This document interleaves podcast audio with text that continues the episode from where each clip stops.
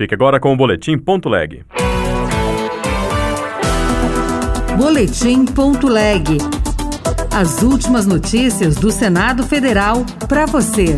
Congresso vai analisar a criação de uma Guarda Nacional. A proposta de emenda à Constituição define que a Guarda Nacional Permanente vai substituir a Força Nacional para proteger os prédios públicos federais em Brasília e atuar em operações especiais em terras indígenas, área de fronteira, unidades de conservação e apoio à segurança dos estados.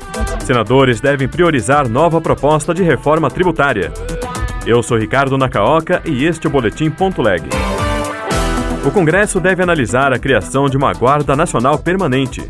A ideia é garantir a segurança das sedes dos três poderes com um órgão federal e não depender mais da Polícia Militar do Distrito Federal.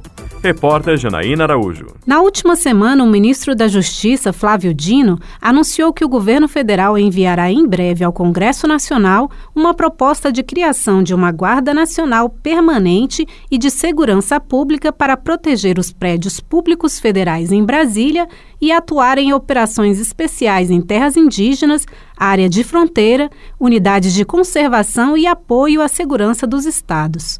A proposta de emenda à Constituição define que a Guarda Nacional Permanente vai substituir a Força Nacional, que atua em missões temporárias. Flávio Dino explicou o planejamento do governo federal para o funcionamento da instituição na capital federal. A simetria que nós buscamos é muito similar ao que acontece no Washington. Tem a convivência de uma polícia que é um município, chamemos assim, e que há também a atuação de forças federais por ser a capital dos Estados Unidos. Mas para os senadores Alci Lucas, do PSDB do Distrito Federal, a criação da Guarda Nacional não é necessária porque já existem órgãos que garantem a segurança em Brasília. Sou totalmente contra a criar mais órgão, criar mais cabide de emprego. Tem aqui o Batalhão da Guarda Presidencial, tem a Força Nacional, tem o Batalhão Rio Branco, que pode cuidar das embaixadas, tem o 6 Batalhão da Polícia Militar que pode cuidar da esplanada, então não é necessário. Entre outras propostas do chamado Pacote da Democracia do governo federal,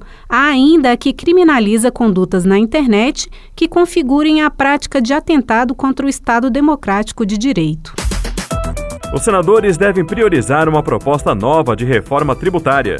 O autor Oriovisto Guimarães disse que as sugestões que já vêm sendo debatidas podem representar risco a determinadas atividades econômicas. Reportagem de Bianca Mingotti. O senador Oriovisto Guimarães, do Podemos do Paraná, apresentou, junto com outros 36 senadores, uma proposta de emenda à Constituição de reforma tributária para simplificar a cobrança dos impostos sobre o consumo. Já tramitam no Congresso outras duas propostas. Na Câmara, a PEC 45 de 2019 e no Senado, a PEC 110 de 2019. Segundo o senador Oriovisto, estas propostas representam risco a determinadas atividades econômicas, por exemplo, ao setor de serviços. A PEC 110 não resolve os problemas tributários do Brasil e cria outros. Arrasa com o setor de serviços. A reforma tributária que tem que ser feita no Brasil é muito simples. Nós temos 27 legislações de ICMS, que já é um IVA, só que são todas diferentes. O que o Brasil precisa fazer é fazer uma legislação única para o ICMS. Se você fizer isso, acaba o inferno tributário. E tem que ser uma coisa que todo mundo entenda. O senador Iovisto destacou ainda que ministros sinalizam a aprovação de uma reforma tributária ainda no primeiro semestre de 2023. Segundo o senador, o presidente Luiz Inácio Lula da Silva já tinha manifestado antes da posse o interesse em pautar o debate sobre a reforma. A Lei de Diretrizes Orçamentárias poderá reservar um percentual mínimo de recursos para ações de prevenção e combate a desastres naturais. Repórter Bruno Lourenço. A proposta é do senador Jader Barbalho, do MDB do Pará. Ele diz que é necessário se antecipar e garantir os recursos anuais para o combate a catástrofes que se tornam cada vez mais comuns por conta das mudanças climáticas.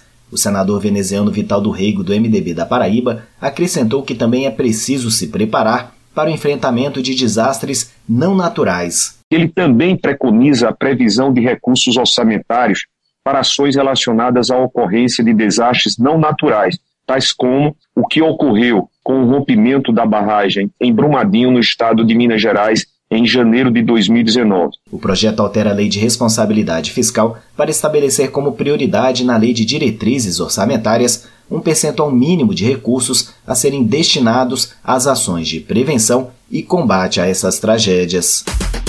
Outras notícias estão disponíveis em senado.leg.br rádio. Você ouviu Boletim.leg. Notícias do Senado Federal.